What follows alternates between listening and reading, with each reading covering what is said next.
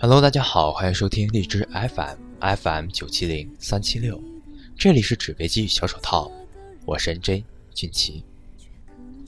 在节目开始之前，想和大家分享一首诗，一首关于母爱的诗。爱子心无尽，归家喜即沉。寒衣针线密，家信莫痕心。见面临清奏，忽而问辛苦。低怀愧人子，不敢叹风尘。简单的几句话，让我想起了很多。每个人都会经历分别，那么身在异乡的你，有没有想到在家的老母亲呢？接下来和大家分享一篇来自于豆瓣的文章。母亲历来节约，始终不愿意给乡下的老家装个电话。用母亲的话说，电话费高，不打电话还要交座机费，太浪费了。于是每次打电话都要请邻居叫下母亲，然后听见母亲气喘吁吁跑来听我的电话，我的心。总是很疼，很疼。下决心要给母亲送个手机，不为别的，只为母亲能平静接我的电话，能随时和我聊聊天儿。我在外面的城市里打拼，一年回家的次数并不多。母亲六十大寿了，我送了一部手机给她，说：“妈，这手机不贵。”以后就不要麻烦邻居，我不要你总气喘吁吁的跑，你可以随时打电话给我，不要考虑话费的问题。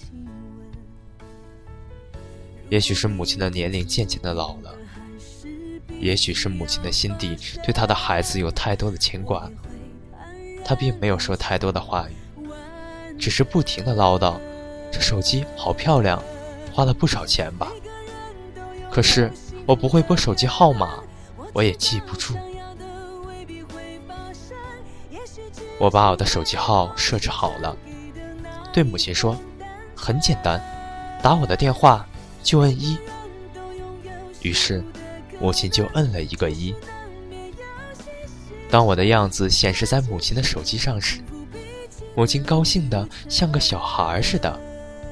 这手机真高级，居然能看到你的样子。那天晚上，我有好几次接到了母亲的电话。我的手机里都有着母亲笑逐颜开的模样。等两天，母亲一脸凝重的找到我：“这手机，我还是不要了。给你们打电话，长途，很贵的，听说一分钟要一元多钱呢。”原来昨天晚上。母亲在村里的几位老人聊天时了解到，他这种可视电话费用高，如果是长途电话更贵。母亲也清楚的知道，我会偷偷的支付电话费，不会让她知悉。我微笑着解释，这电话是包月的，不贵，一个月才五十元。母亲喃喃自语，一年也要六百元，我不如装个座机电话呢。我说：“你到邻居家聊天了，我能随时找到你；你去菜园里种菜了，我也能随时找到你。给你配个手机，是方便我们找你啊。”母亲不吭声了。我知道，母亲这辈子节俭惯了，平时恨不能一元钱当做十元钱用。如不解除她心底的这个结，这个手机，母亲恐怕用的也不会开心。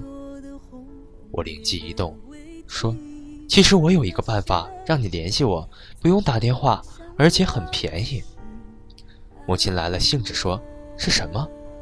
我说：“你可以给我发短信啊，一条才一角钱，而且十元包月。”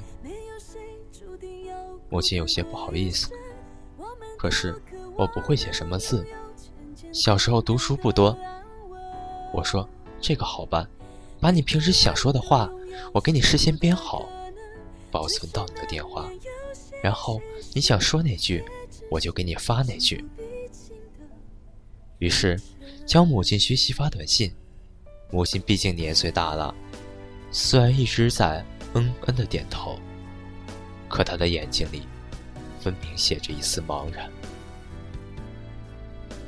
在给母亲编短信信息时，母亲说的第一句话就是：“我和你父亲身体很好，不要担心。”儿子，上火车了吗？儿子，到家了吗？儿子。工作顺利吗？儿媳妇身体好吗？工作顺心吗？孙子的学习好不好？在母亲的诉说中，我一字一句都存到母亲的电话中，最后竟然有五十多条信息。除了第一句话，母亲所有的问候都是我，我的孩子，我的妻子。就连第一句话，也只是不想让当儿子的我不要担心家里。担心他们。那天，我躲在一个无人的地方，泪流满面。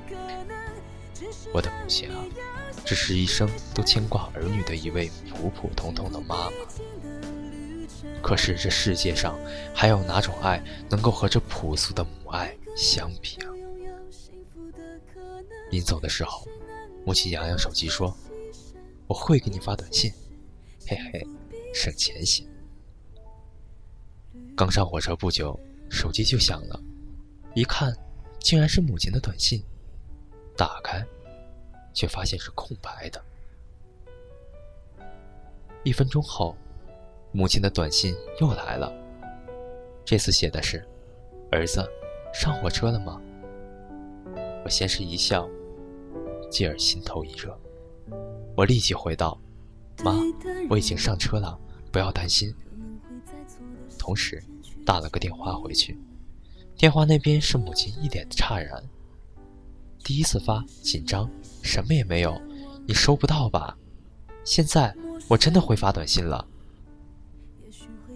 刚回到家，母亲的短信又来了：“儿子，到家了吗？”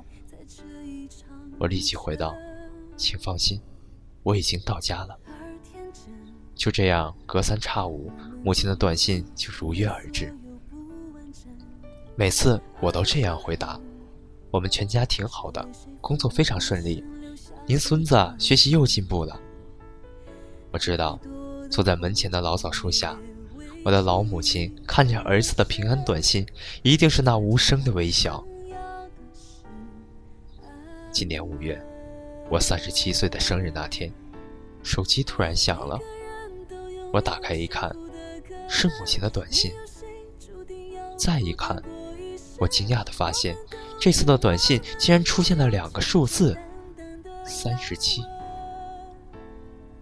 我知道，母亲记得我的生日。我为她保存的短信信息中也没有相关的话语。母亲定是琢磨了很久。才输出这条数字短信的。我知道，母亲想说：“儿子，你三十七岁了，生日快乐。”我知道，母亲想说：“我和你爸都好，不要挂念。”读着母亲的这简单的两个字，我又读出了一脸的泪水。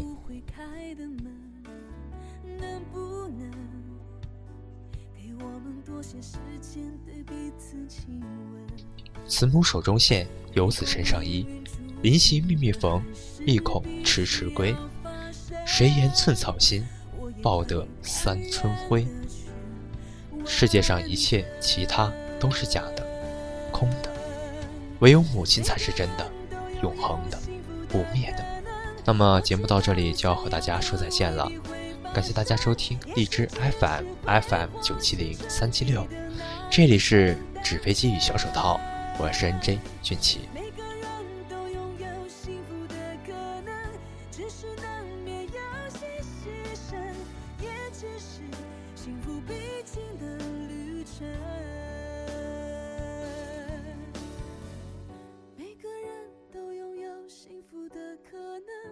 只是难免有些牺牲，也只是幸福必经的旅程。